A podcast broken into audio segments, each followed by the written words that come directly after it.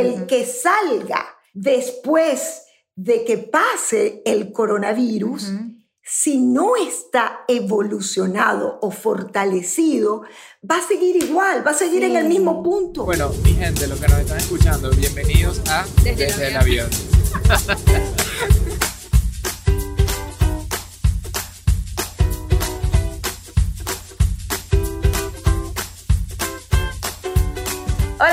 aquí estamos una vez más desde el Sofá. Están ustedes sentadas en el piso. Ya va, que que ustedes no hemos introducido más ah, nadie bueno, aquí porque tenemos, tenemos aquí una visita secreta y guardada que ya la vamos a introducir. Pero estamos hoy al estilo japonés, porque estamos en el piso. En la alfombra. Desde la alfombra. Desde la ¿Qué? Aladino. Aladino. ¡Ay, me encanta! Vamos a salir volando.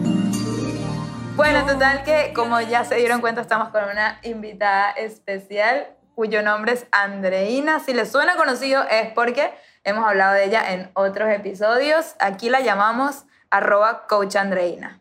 Es nuestra, nuestra querida coach Andreina. Hoy la tenemos aquí en nuestro propio hogar. En nuestra alfombra. En nuestra alfombra. la razón por la que la traje. ¿Cuál es? Bueno, yo la traje porque estoy haciendo una charla nueva. Varios de ustedes saben que estoy haciendo una charla nueva. Y yo quería que coach Andreina me dé su feedback. Entonces, llevamos aquí unas dos horas ya hablando de la charla nueva. La buena noticia es que le gustó y si a ella le gustó, les va a gustar a ustedes. Pero bueno. Y... Puedo dar la noticia de lo más chistoso que mientras ustedes se estaban preparando para la charla nueva, me llamaron a mí a decir que la cancelaron. Ah, a mí eso no me parece nada chistoso. Déjame decirte, me parece triste. O lloramos o reímos, yo elijo reír. Exacto, exacto. ¿Por qué se canceló? Por el bendito coronavirus. No, porque hay que decirlo, porque es que a nosotros ahorita esto es como muy obvio, pero el que está oyendo esto en el 2022, porque nuestro podcast va a seguir siendo relevante en muchos años, o en el 2050, y oigan, si no entiendo por qué le cancelaron la charla. Señores, estamos en la mitad de una crisis mundial, de una pandemia pandemia coronaviral. Sí, entonces estamos viviéndola en carne propia, esto está marcando. Y suena horrible, pandemia. Suena, sí, hay aparte un documental de Netflix, ¿tú lo viste? No. No, yo tampoco. Bueno, de eso justamente queremos hablar hoy, no del documental, sino de cómo estamos todos digiriendo esta pandemia, qué está haciendo este coronavirus más allá del impacto biológico dentro de nuestro ser, el impacto psicológico, el impacto de comportamiento, cómo esto nos está afectando y por eso es que teníamos que aprovechar la visita de nuestra queridísima coach Andreina para para filosofar sobre esto. Tenemos tantos temas, empezamos a hablar aquí entre los tres antes de poner el micrófono en on, empezamos a hablar y dijimos, no, no, ya va, es callarse la boca, poner esto en y continuar esta conversación, porque hay muchas cosas profundas que este virus del coño, porque lo tengo que decir, ya estoy molesto, hay muchas cosas profundas que esto está sacando en nosotros. Hay mucho que analizar de nosotros. Y qué mejor que tener tu ayuda. Ay, qué feliz. Me encanta estar aquí en la alfombra. me encanta. Y que además es como que todos estamos viviendo esta vaina de una manera, ¿verdad? Increíble, muchas vivencias. Muchas. Cada día es distinto. Yo sí creo. André, ¿por qué no nos dices, le dices tú a todos exactamente de qué es lo que vamos a hablar hoy, qué es lo que está haciendo este coronavirus en todos nosotros? Sí, yo te voy a decir algo, yo recibí el coronavirus sobre todo el martes pasado. Sabíamos del coronavirus antes, pero para mí llegó el martes. ¿Y saben por qué? Fue cuando me dicen en la mañana, estaba en Telemundo, y Julio Caña dice, se desplomó la bolsa. Y no solamente se desplomó la bolsa, me desplomé yo, yo sentí literalmente que las piernas me temblaban. Es así como cuando tú piensas en tu peor pesadilla y yo me la imagino como ese momento del martes. Porque yo tengo mis ahorros, mi trabajo de toda una vida en la bolsa. Y yo en mi portafolio siempre tenía un efectivo. Y ese era mi fondo de emergencia.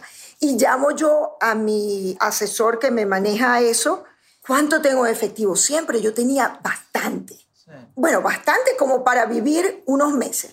Y yo no sé qué pasó. Creo que me lo consumí todos estos meses. ¿Qué pasó? Y me dijo, tienes 800 dólares. My goodness, wow. Sentí el martes y fue cuando decidí por un chat que tengo que se llama Matrix decir, ¿les puedo confesar mi máxima vulnerabilidad? De verdad, yo creo que cuando todo esto pase, vamos a decir muchas cosas buenas de lo que nos pasó viviendo el coronavirus. Qué increíble esa, esa reflexión, muchas cosas buenas. ¿ah? Uno ahorita, ¿qué pensaría? Todo lo contrario. Pensaría que va a sacar lo peor y en verdad me encanta pensar qué cosas buenas va a sacar Oh, esto. oh, también saca lo peor, porque También. el video que yo te envié de las mujeres peleando por papel sanitario aquí en Estados Unidos en un, ah, En un supermercado. supermercado, también saca lo peor. Sí, es verdad, saca como lo mejor y lo peor de la humanidad, pero a la misma vez, por ejemplo, como dices que saca lo peor, yo tuve una linda experiencia con la parte de lanzar el libro, que cuando apenas, esto, tú dices que, que a ti te cayó, ¿cómo se dice eso? Que me cayó... La locha. el- Eso, sí, la- el martes. El 20, ¿no? el penny. Exacto, el martes para ti. Para mí fue el sábado pasado cuando la persona que está organizando un evento que yo iba a dar en Google, donde iba a presentar mi libro ante 200 personas en Google, estaba súper emocionada por eso, me manda un mail que dice, Michelle, están cancelando todos los eventos de Google de aquí al 31 de mayo. Cuando yo recibí ese email, yo dije, hasta aquí llegué yo, hasta aquí llegó mi libro. Yo pensaba que en mayo, ya falta mucho, estamos en marzo, no, no va a llegar tan lejos, pero que Google haya cancelado aquí el 31 de mayo es una señal. Una señal de que se va a cancelar todo lo que hay de aquí a mayo, incluyendo quizás el lanzamiento de mi libro, que es el 5 de mayo. Cuando yo vi eso, me desplomé y entonces pensé lo peor. Pero hoy tuve una experiencia contraria, donde siento que este virus está sacando también lo mejor de la humanidad.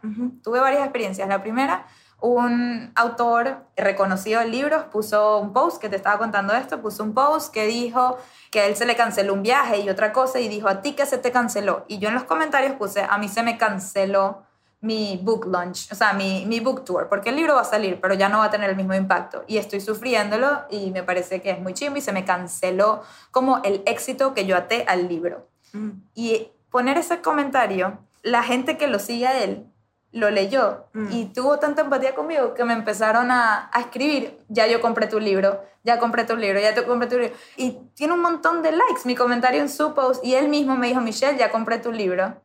Y estoy segura que tu libro Sí. va a ser O un sea- éxito. O sea, que está saliendo allí como una parte muy luminosa, como de apoyo. ¿verdad?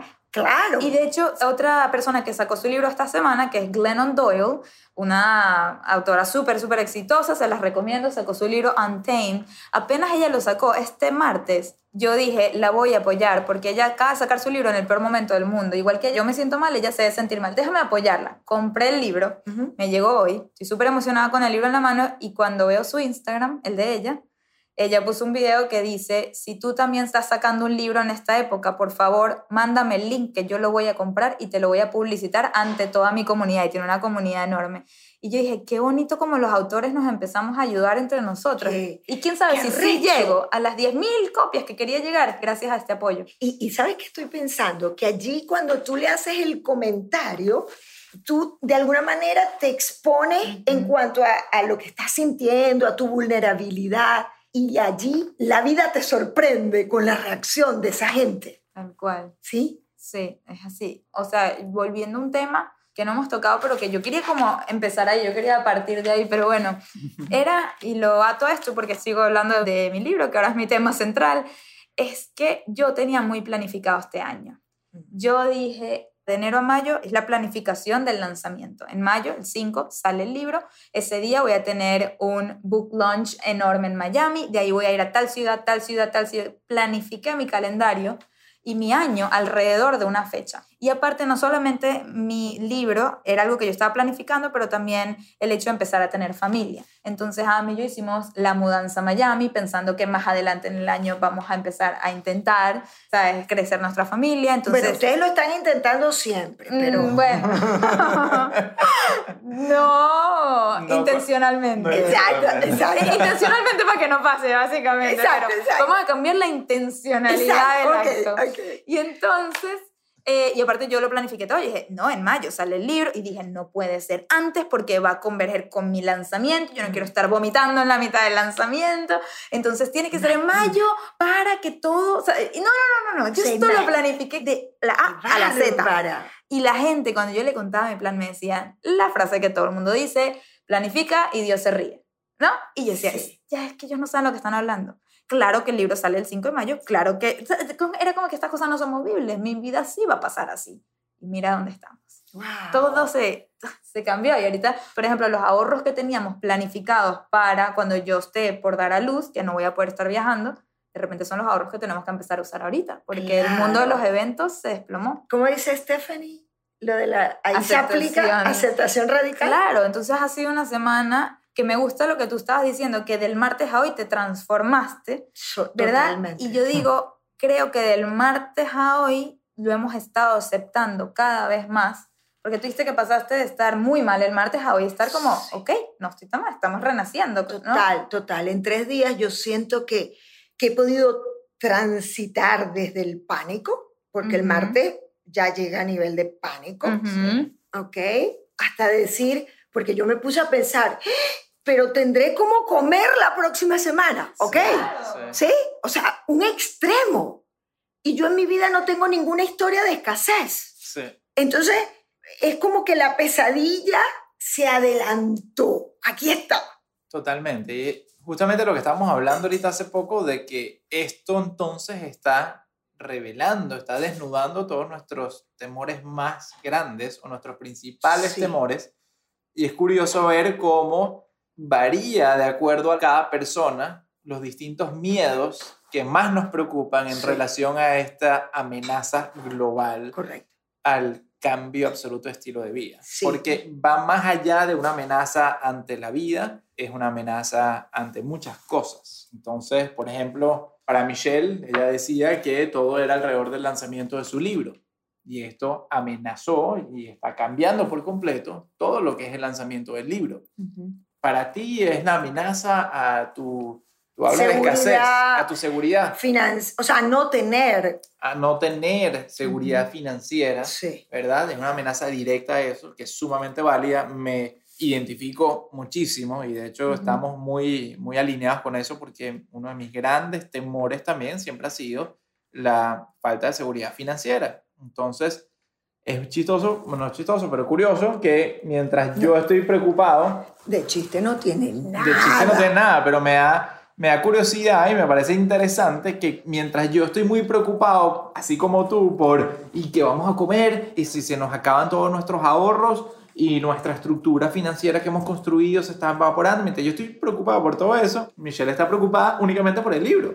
A mí la parte financiera no me... Yo digo, bueno, sí, hay que Porque ahorrar. Adam se encarga. También, sí, también es eso. Tengo a alguien que se encargue. Entonces yo me puedo enfocar en lo mío, como siempre Claro. ha sido. Él siempre se ha encargado para que yo me enfoque en lo mío. Pero en verdad, yo nunca la parte financiera me ha movido, ni para bien Sí. ni para mal. O sea, y eso que sí me gusta tener plata, sí me gusta mis lujos, mis cosas, comer afuera, o sea, me encanta, pero no es lo que me mueve, no es la motivación nunca, ni, como ni para bien ni para mal, pero... Sí, entonces- con la llegada del coronavirus, eso no fue lo que tú te planteaste. No, no, y lo vi muy llena, muy como que le llega al core, como hacia adentro. Entonces, quiero que los que nos están oyendo se pregunten, ¿cuál es el miedo más profundo que les tocó este virus? Como el nervio más profundo que les Sí, tocó, ¿es sí. financiero?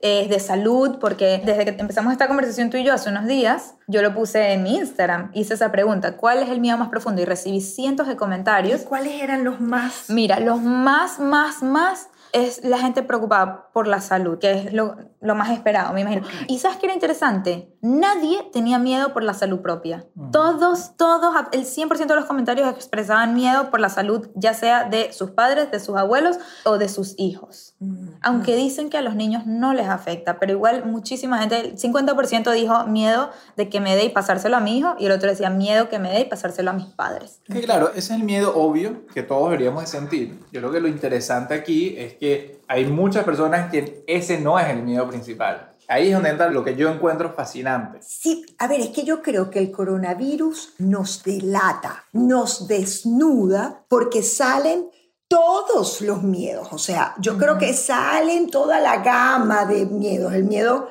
yo les decía, el miedo más ancestral es el miedo a la muerte o el miedo a la oscuridad. Y A eh, lo desconocido. a lo desconocido. Pero también salen aquellos miedos particulares de cada quien. Sí. También mucha gente, por ejemplo, decía miedo a que todo el mundo se vuelva loco, miedo a como que, no sé, a la, a la salida de control, que es lo que estábamos diciendo. Sí, A no solamente tú no estar en control, sino como que la gente no está en control, nadie está en control. sí, que sé. no hay algo externo que te altera el plan del libro, por ejemplo. Y fíjate que cada vez que Michelle dice, me cancelaron, me cancelaron, cada vez que tú lo dices, yo siento como que te quiero decir, no digas cancelaron. ¿Qué decimos en vez? Bueno, se pospuso. Se pospuso. O sea, yo Algunos casos creo... son así, otros casos no. Eh, Sí, pero a ver, puede ser que alguno en particular ahorita cancelaron uno y dice cancel, ok, pero yo siento que eso en el fondo no es cancel. O sea, la cantidad de planes que teníamos, yo tenía mi plan de conseguirme con mi amor el 10 de abril para una celebración especial de Pascua en Italia y él está en plena Lombardía, o sea, en la zona roja. Y Total. yo había dicho el 10 de abril y alrededor de esa fecha teníamos un montón de cosas. Ujú. Yo siento que se rodó, Sí. que la vida nos está poniendo on hold, En pausa. en pausa. Por eso yo siento que es como una pausa en donde tenemos que posponer, pero que puede ser una pausa activa Positiva, y activa. activa. ¿Ustedes Sí. han escuchado eso de pausa activa? Nunca. Sí, porque la pausa activa es como que si detienes lo que estás haciendo, Ujú. Pero es fértil, es Ajá. activa porque la Ujú. aprovechas para un fin mayor, Ujú, ujú. ¿sí? Entonces yo creo que cuando podemos ver esto y, y quizás, no sé, hay gente que dirá, sí, tú puedes esperar porque tú tienes dinero en el banco o porque tú estás, ¿no? Yo creo que cada quien con sus condiciones particulares puede hacer esa pausa activa. Entonces yo digo que la conferencia está pospuesta. Sí, ya sea para el año que viene. O sea, el libro, es Ujú. más, para mí tu libro en este momento se justifica más todavía. Sí, cómprenlo. Sí, sí. 100%. Por favor, cómprenlo. Ahora lo digo en cada Amazon episodio. ya mismo y pidan Hello Fears en Amazon. Antes de que se acabe, antes de que se agote. Eh, escasez. Solo hay 25 mil copias. Entonces aquí estamos sacando el miedo a que nos alteren el plan. Ujú, a que no podamos controlar la cuestión. Y el miedo a la escasez vuelve a salir, Mm. porque puede ser escasez de dinero, Sí. escasez de salud, De escasez de éxito. O sea, tú te pones a ver no Sí. solamente de dinero. ¿Y qué hacemos cuando entonces algo externo que está fuera de nuestro control Mm. está amenazando esa abundancia o esa esperanza de abundancia y está metiéndonos por todos lados el Te concepto de digo la primera palabra que me sale. Sí, ¿Qué es lo que tenemos que hacer? Aprender y evolucionar. Y tú me dirás, pero esa, ¿cómo se come eso? ¿Cómo? Eso es muy genérico. Aprender y evolucionar. Les cuento algo que me pasó hoy en el supermercado. Por favor. por favor, claro. Yo llego al día esta mañana y este, yo veía a toda la gente, la atención yo la podía ver en las caras de la gente y todos los carritos del supermercado full. Mm. Y yo fui con una bolsita, porque yo dije, Andreina, tú tienes que evolucionar. Yo lo tenía como muy consciente. Y llevé una bolsita de Aldi y metí... ¿Qué es Aldi? Aldi es un Ah, supermercado... ok, ok. Ese es el nombre del supermercado. Sí, ale- alemán, una línea alemana que además son los mejores precios Ah, la cuñita. Entonces, yo meto lo que me cabía en la bolsa, Ujú, no metí más. Pero cuando llegué al atún en lata, ujú. metí seis atún. Y dije, Andreina, no exageres, seis, tú estás trabajando tu miedo a la escasez, yo con mi, tú sabes, mi... Coaching a ti misma. coaching, auto-coaching, exactamente, exactamente. Cuando llego a pagar, me dice el cajero, disculpe, nada más se puede llevar cuatro latas. Las otras dos que usted se iba a llevar, seguramente las necesita otra persona. Wow. Wow. ¿Y tú qué estabas pensando llevarte más? O sea, para ti fue un control llevar seis. Para mí fue, yo estaba pensando que seis era Poco. bien considerado poco. Poco, sí. Imagínate. Pero con lo que me dijo el cajero, yo escuché otra cosa adicional que él no dijo, obviamente. Pero él me dijo, piensa en otros. Sí, totalmente. Sí. Totalmente. Y ahora que lo dices, sí me pone a pensar. Yo hackeé en la política de eso porque cuando fui a comprar atún y compré nueve, ahorita me siento mal. compré hay, nueve hay latas. cinco que debes regalar. Exacto. Bueno, somos dos. Somos eso- dos. eso ah, ok. no sé. Entonces hay una que Pero yo no como atún. Si quieres me la puedes regalar.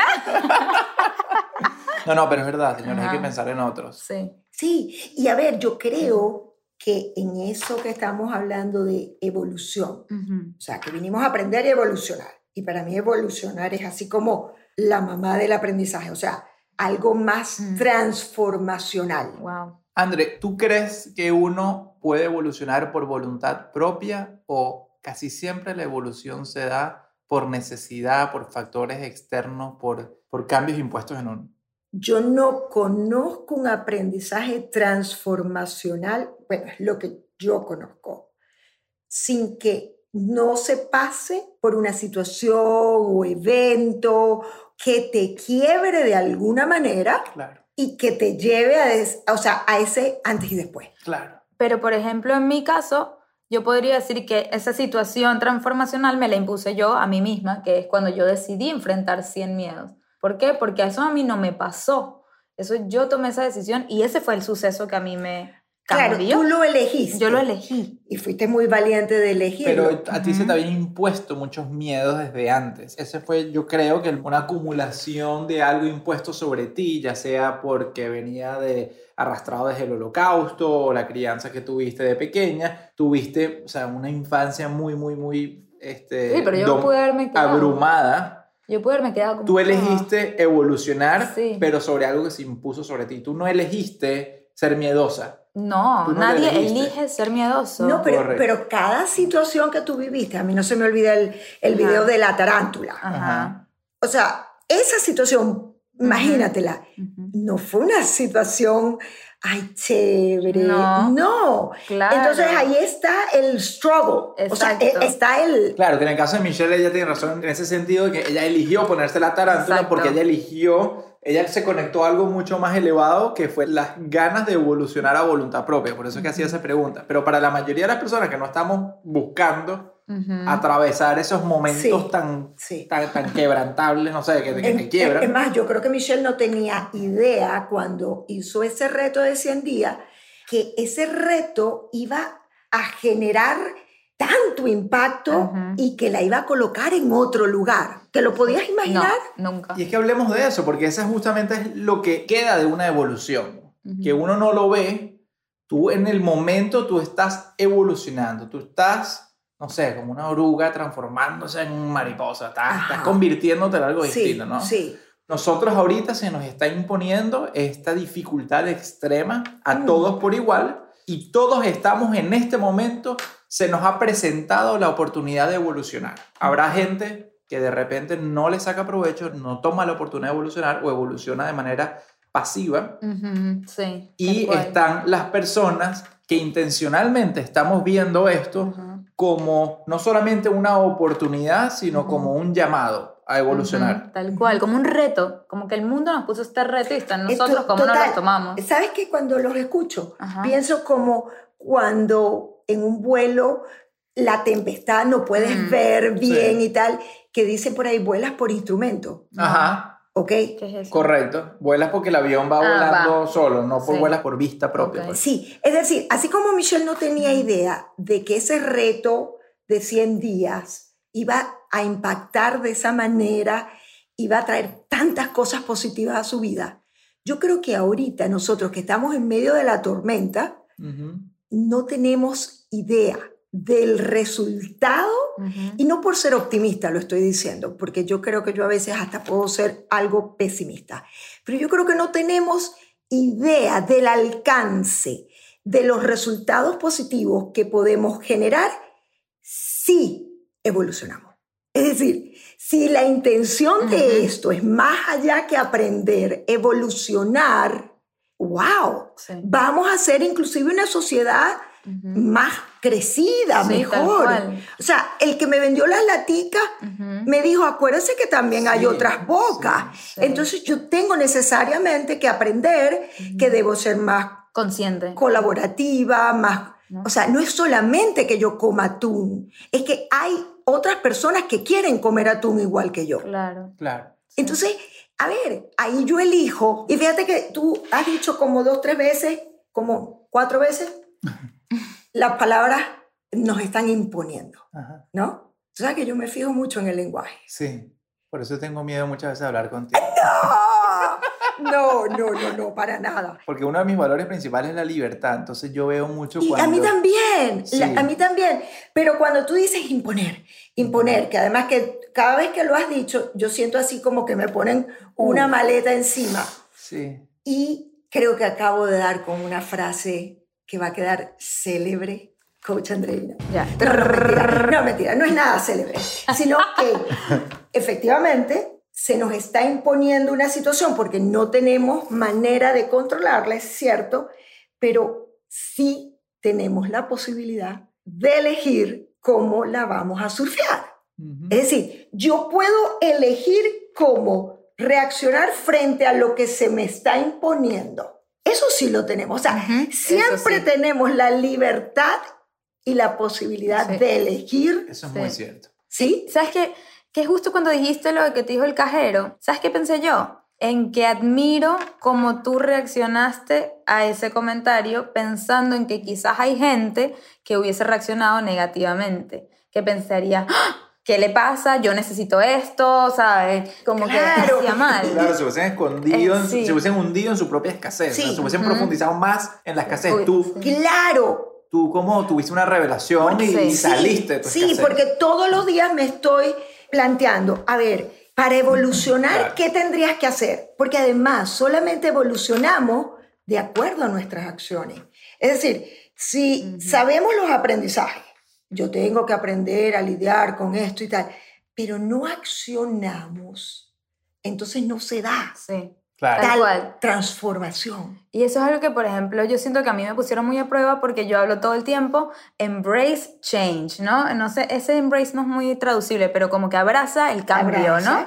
¿no? Dale la bienvenida. Y porque me traen a mí a hablar a compañías, sobre todo cuando están pasando por cambios. Entonces yo voy, les doy mi speech de que hay que ser valientes, que hay que estar bien con los cambios, que son oportunidades y tal. Y de repente nos pasa esto y a mí me ponen a prueba. Entonces ese es el momento donde yo, como speaker, tengo que poner en práctica todos esos consejos que yo le doy a la gente. Exacto. Y yo me sentí retada. Yo dije, ya va, yo, este es mi momento de demostrar. Si yo me quedo de brazos cruzados y todo el tiempo a la espera, ¿qué estoy haciendo? Lo contrario de lo que yo recomiendo hacer. Además, ¿sabes lo que estoy pensando en este momento? Que es que siempre utilizamos el tiempo para hacer algo productivo. ¿sí? Es como que en ese plan que tenemos, voy a aprovechar el tiempo para esto, para lo otro, porque si no, hasta me siento culpable y todo lo demás, Sí. ¿no? Y ahora creo que tenemos un recreo. Ujú. Me gusta no la es- palabra recreo. Sí, sí, salga al recreo. A ver, pero un recreo activo. Porque, no sé, hasta aprender a utilizar el tiempo sin un fin que lo haya colocado en la agenda. No quiere decir que no lo podamos hacer, ojo. Yo creo que ustedes están trabajando como muchas cosas que son importantes en la agenda, pero también poderlo utilizar para parar. Porque es que también al mundo, creo yo, yo lo estoy leyendo así, nos están diciendo, detente. Pausa. ¿Para qué vas tan rápido? ¿Por qué tiene que ser el 5 de mayo? Probablemente es el 30 de mayo y es el día perfecto, porque la Michelle del 5 de mayo no va a ser la misma que la del 30 de mayo. Entonces, me parece tan hermoso. Y no es conformismo, No. pero sí es, siento yo, que eso es mucho lo que hacemos los coaches. Yo le digo a la gente, eh, yo les enseño a cómo reinterpretar las situaciones y les digo, les estoy dando parte de la receta para que no me tengan que contratar.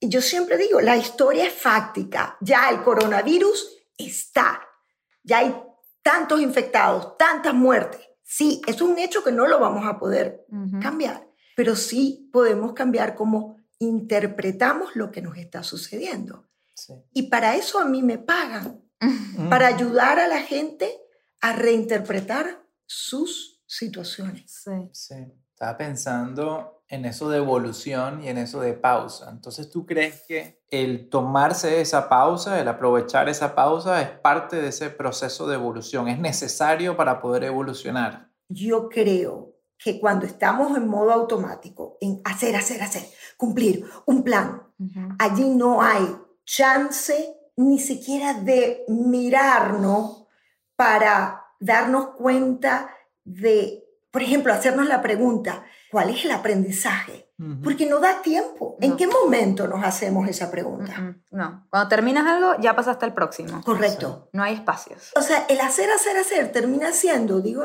como una anestesia. Estamos Ujú. embobados, anestesiados. Y cuando nos quitan la anestesia y dicen, a ver, te tienes que quedar en tu casa. Sí. Ahí yo creo que inclusive, ustedes se imaginan las parejas que se llevan mal, la familia que Uf. se llevan mal y de pronto Qué buen punto. Uf. tienen que quedarse en la casa. A ver, por eso es que Sí. yo te digo que nos van a salir todas las costuras. Claro, claro. No, no, estoy fascinado con este. Esto cobró un eje central en esta conversación, que es la situación impuesta, nos obliga a pausar, nos obliga a reflexionar y nos abre la oportunidad de evolucionar. Y eso me acuerda a un artículo que leí ayer justamente, que hablaba de las cosas buenas que van a salir del coronavirus, ¿ok? Y las razones por las cuales el coronavirus es actually una buena noticia. Algo así decía el título de este artículo sobre el virus. Y hablaba de justamente el post-evolución, ¿no? Y entonces daba ejemplos que a mí me marcaron mucho. Por ejemplo, hablaba de los negocios a nivel empresarial, a nivel de economía. Esto va a ser muy fuerte, se va a llevar a muchos negocios por delante. Total. Pero en evolución también lo podemos atar, el tema de evolución lo podemos atar con lo que es el darwinismo. Es parte de cómo se explica la evolución, la regla del, del que mejor pueda sobrevivir, la regla del más fuerte. Entonces eso habla de que una gran lección que se van a llevar los negocios acá es, por ejemplo, la necesidad de tener sus cuentas más saludables, es decir, tener mayor cantidad de efectivo. Obvio, no como yo que me quedé con 800 endeudado. dólares. Claro, En claro. mi cuenta de ahorro. Exactamente, Claro. mantener una estructura lean.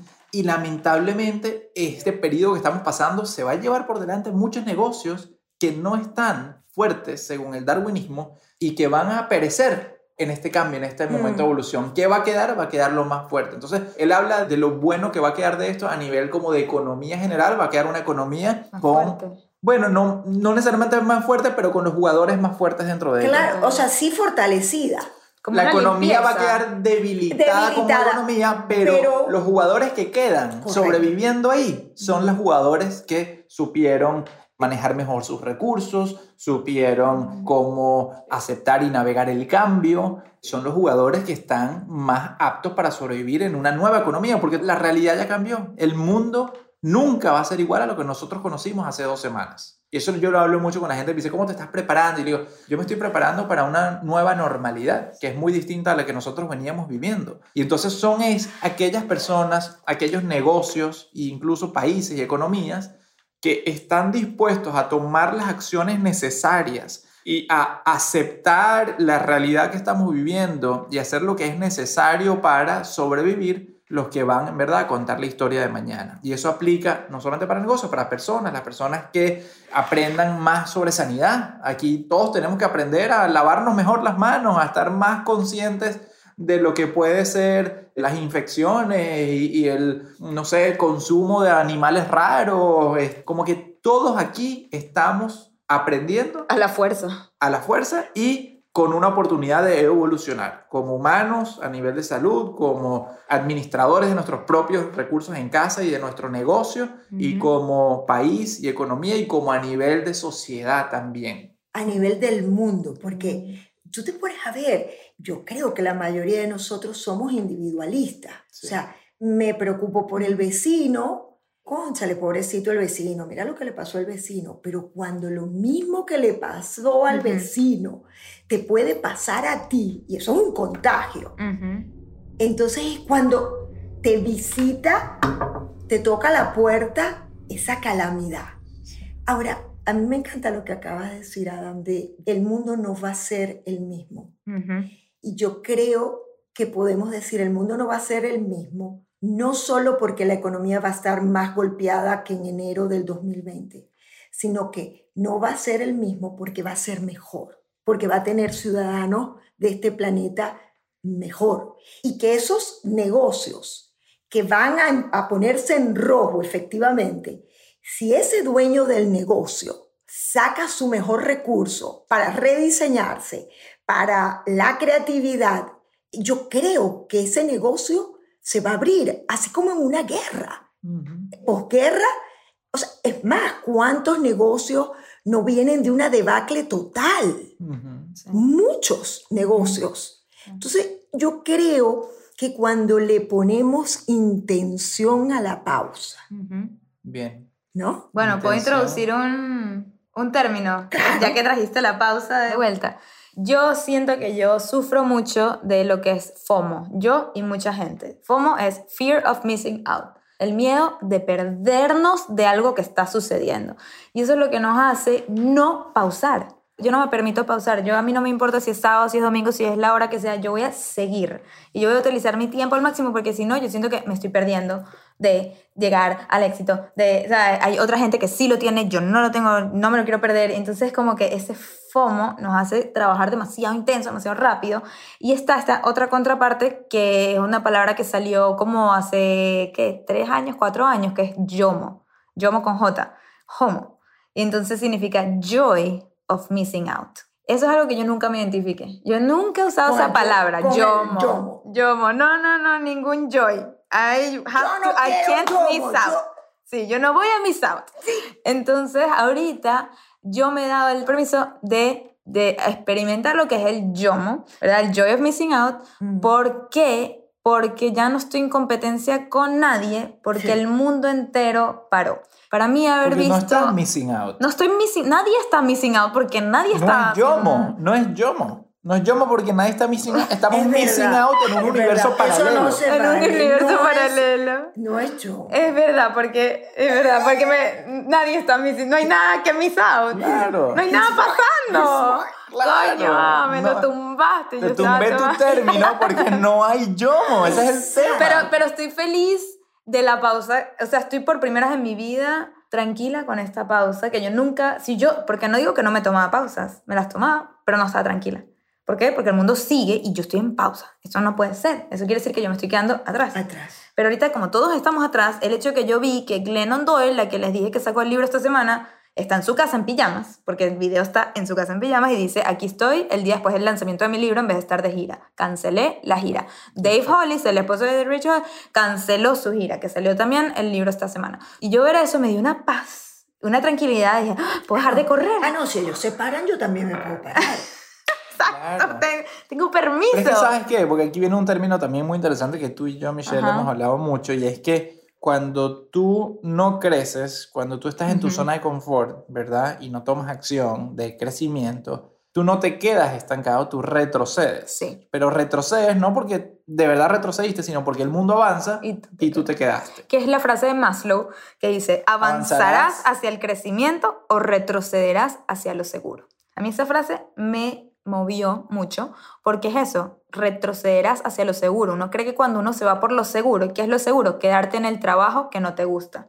Es decir, no hacer cambios, uh -huh, quedarte. Uh -huh. Quedarte con la pareja que no te hace feliz, pero estás segura, ya tienes una pareja. Sí. Todas estas cosas, quedarte en el país, aunque no te guste. En sí. Venezuela, aunque tengas sí. la posibilidad de irte, es más seguro ay, ya quedarte en vez de empezar de cero. Entonces, cuando tú te quedas, tú no estás en pausa, tú retrocedes. La pregunta es, ¿qué pasa cuando el mundo deja de avanzar?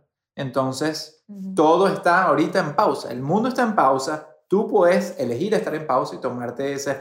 Y aquí es donde entra muy bueno eso que dices, André, porque todo está en ser intencional, todo está en cómo nos vamos a tomar esta pausa. Uh -huh. ¿Cómo vamos a hacer? Dijiste de pausa activa. Pausa activa. Uh -huh. Pausa activa es comprender que todo el mundo pausó y activamente decidir qué hacer para tus próximos pasos de crecimiento cuando todo se vuelva a reanudar. Sí, y fíjate que yo creo que puede ser activa a ver, yo creo que hay profesionales que vamos a seguir trabajando. A mí se me ha reactivado mis consultas de sesiones personales, porque como es a distancia, se ha reactivado, o sea, es como una oportunidad. Pero yo creo que es activa probablemente no para un resultado material. El libro de Michelle Poller, el 5 de mayo, salió y vendió 10.000 ejemplares, ¿sí? Yo siento... 100.000. 100.000, ok.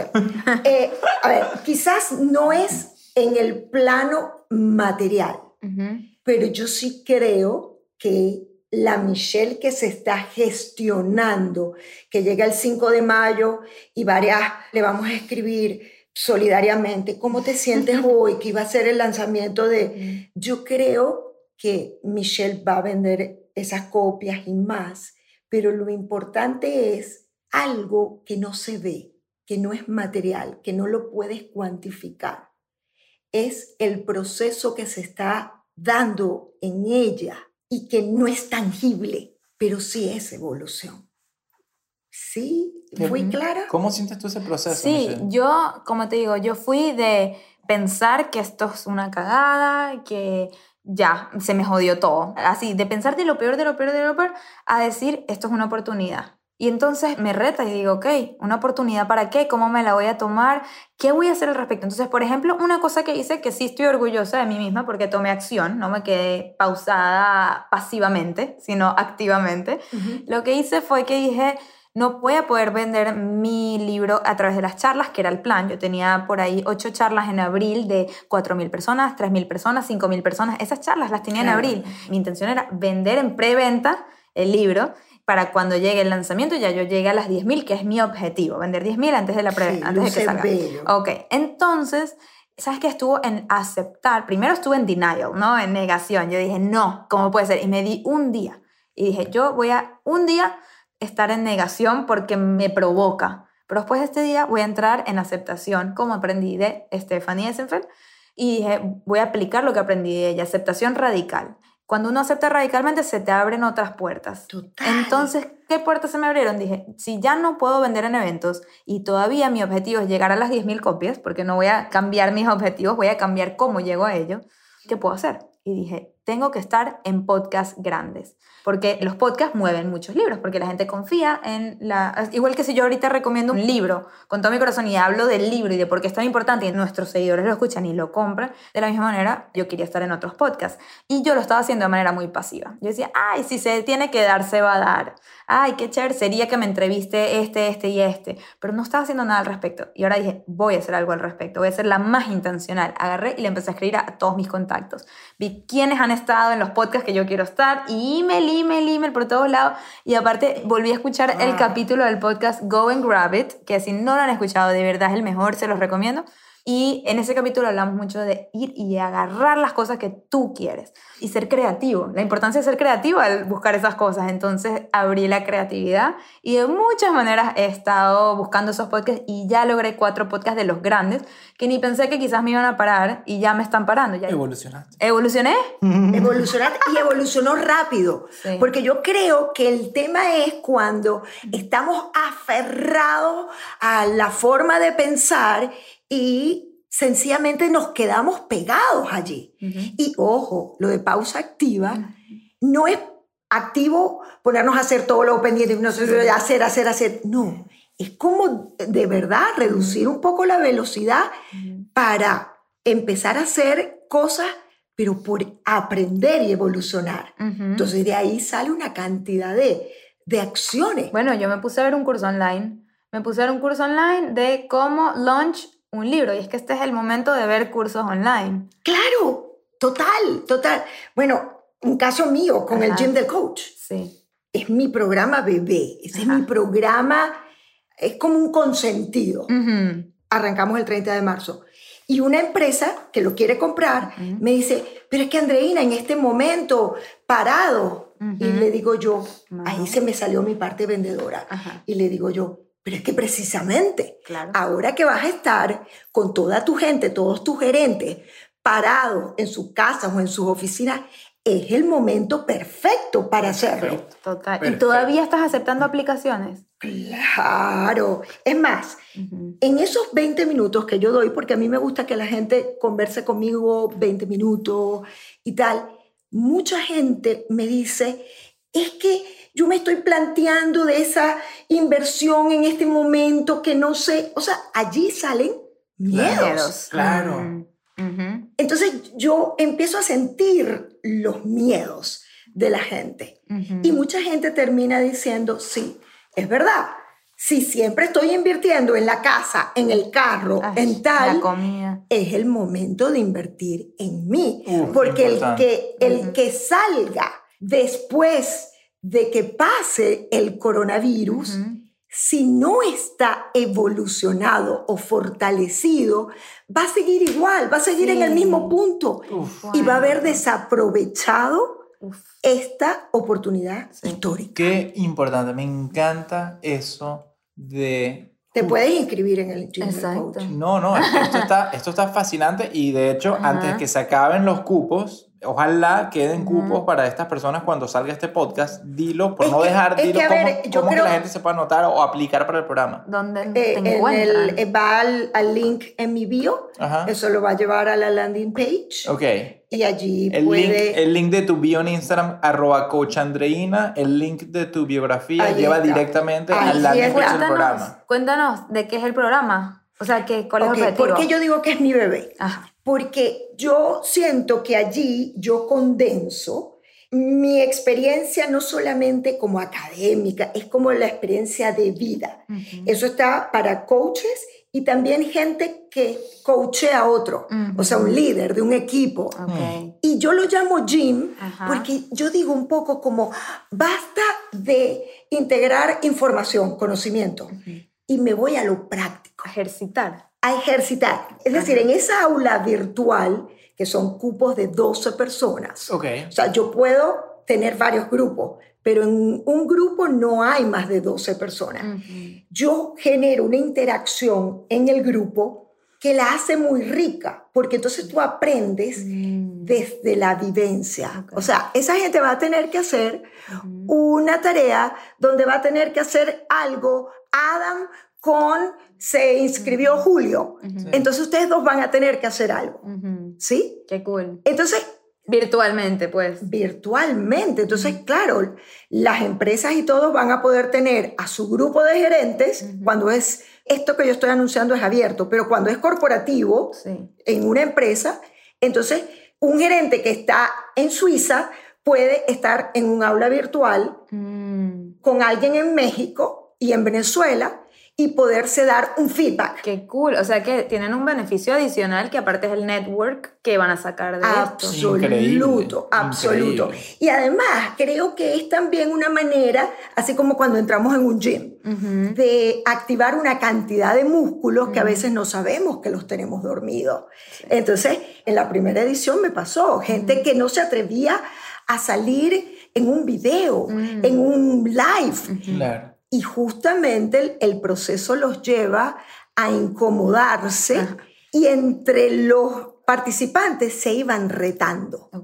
¿Sí? No solamente la coach. Ajá. Es decir, que a lo largo del proceso tú aprendes, porque si se aprenden herramientas, pero vives Sí. tú el proceso. O sea, necesariamente el proceso te lleva a, imagínate que tú estás en una montaña y te vas al borde, borde, borde, que tú dices, no, no me voy a caer, pero suficientemente incómodo para dar el salto. Mm. ¿Ves? El salto al coaching. Yo diría que es el salto a una manera de comunicarnos y relacionarnos en donde primero seamos más felices. Yo creo que estoy convencida, no podemos llegar al éxito con tanto desgaste. Ese es mi lema. Ese es tu tema también. sí. Ese es mi tema. Ese es lo tuyo. Lo hemos hablado bastante y me Sí. fascina. Sí, y creo que el salto no es al coaching, sino utilizar el Al coaching liderazgo, ¿no? para plantearme en el mundo como un líder diferente, Un como un líder mejor. Evolucionado. Creo que acabas de dar tú, o sea, esa es la cuña. Claro, claro, es que esto más allá de esta segunda cohorte de gym del coach es una cohorte del gym de la evolución, Wow. porque está posicionado sobre una circunstancia distinta a lo que fue la primera cohorte y lo que serán las próximas. Esto es una oportunidad muy puntual y muy especial para la gente que aproveche Sí. meterse en este vagón de evolución, yo Sí, diría. y que yo aspiro, no sé si es mucho aspirar, porque yo veo que cuando yo dejo de ir al gimnasio, se me empiezan a caer como los músculos y tal, es como que el efecto pasó, ¿no? Mi gym del coach yo quiero que sea diferente en ese sentido, y es que se den cambios tan integrados en la piel que las personas, después de dejar el gym del coach, se lleven eso. O sea, que, bueno, fíjate tú, estoy pensando en algo. Cuando hay cambio producto de una transformación como esta del coronavirus, el aprendizaje se queda. Sí, es verdad. Cuando se generan cambios de un aprendizaje más como yo lo llamo de primer grado, Ajá. superficial, Sí, no se instala el aprendizaje. sí. Yo creo que esa es una excelente conclusión. Eso es tan verdad. Nosotros tenemos un gran amigo de nosotros que es un speaker muy exitoso que habla sobre generaciones. La gente que le pone fechas a las generaciones, él dice que él no comparte para nada eso y le da mucha rabia, porque él dice que las generaciones no están determinadas por las fechas, sino por eventos. Eventos en el mundo que te transforman, que transforman una generación entera. Y él dice, las personas que tenían más de 7 años de edad cuando sucedió 9-11, los atentados en las Torres Gemelas, Sí, nunca van a ver la vida igual no. que las personas que eran menor de esa edad y no lo vivieron. Hay algo que se engrana dentro de ti, lo que estábamos hablando, aquí los cambios superficiales. Los niños que tienen ahorita 3, 4, 5 años no van a haber vivido el coronavirus como lo vimos nosotros, que lo venimos procesando de manera mucho más profunda. Y eso es lo que dictamina entonces el comportamiento generacional. Correcto. Y eso entonces va totalmente de la mano de lo que estamos hablando, de que las experiencias más transformadoras son las que aseguran que se te quede ese aprendizaje, esos nuevos hábitos, esos nuevos comportamientos, y de eso se trata. Entonces, tratar de que todos estos nuevos hábitos y comportamientos y reflexiones y eso sean siempre hacia una evolución positiva. Wow. Nos hemos puesto así como existencialistas, ¿verdad? Siempre pasa esto al final de nuestro podcast. ¿Verdad? cierto. Por Es eso cuando- yo siempre digo que se tienen que quedar hasta el final. Sí, sí. Y yo siempre digo, y el que no se quedó hasta el final, se jodió. Pero ¿sabes por qué? Porque estamos tan apurados. Eso. todo Claro. el tiempo que yo no tengo tiempo para esto, No. yo no tengo tiempo. Bueno, como sacó el post Carlos Fernández, Café, que decía la frase que estoy full, no, no puedo porque estoy full, estoy full, que era como, ay, cool, chévere, Full, ¿no? ajá. Es algo, y es que no tenemos tiempo, hasta eso nos va a dejar el coronavirus. Ujú. O sea que podemos ver todos los, No, y- escuchar los podcasts Exacto. desde el avión. Y otra frase, hablando de frases, la que Adam compartió el otro día en su Instagram, que la vimos en un menú de un restaurante en Puerto Varas, en Chile, que dice, en la Patagonia, el que va apurado está perdiendo el tiempo. Ay, esa me fascinó. Esa me fascinó. Increíble, ¿no? A mí me marcó esa A ver. ¿cómo es? Dile otra vez. En la Patagonia, el que va apurado está perdiendo el tiempo. Y tal cual, si tú no te tomas el tiempo de recorrerla con paciencia, con curiosidad, Pero fíjate que si tú te quedas ahí manguareando en las montañas patagónicas, nunca vas a haber llegado, qué sé yo, al Perito Moreno. Y yo sí llegué. Sí, pero ahora lo que nos Todo es tenemos... balance, Michelle, todo es Todo. O balance. sea, pero entonces Balance. ahora lo que nos tenemos que preguntar es cuál es nuestro perito moreno. ¿cuál es nuestro Es decir, norte? Eh, nuestro claro, objetivo? ¿A es dónde estamos decir, yendo? ¿A dónde estamos yendo? ¿cómo vamos a aprovechar Ujú. este tiempo para llegar al perito moreno, Ujú. que es la evolución? O sea, haciendo como la, la analogía, Sí, ¿sí? sí. Es decir, yo creo que sí, la intención es la evolución y trascender nuestros miedos y trascender una cantidad de juicios que tenemos. La única forma de llegar al perito moreno es, yo diría, yendo más lento y realmente dándole una intención a esta situación, que no es otra que aprender, pero aprender de verdad, como para que lo que tú dijiste, para que cuando pase el coronavirus no seamos los mismos.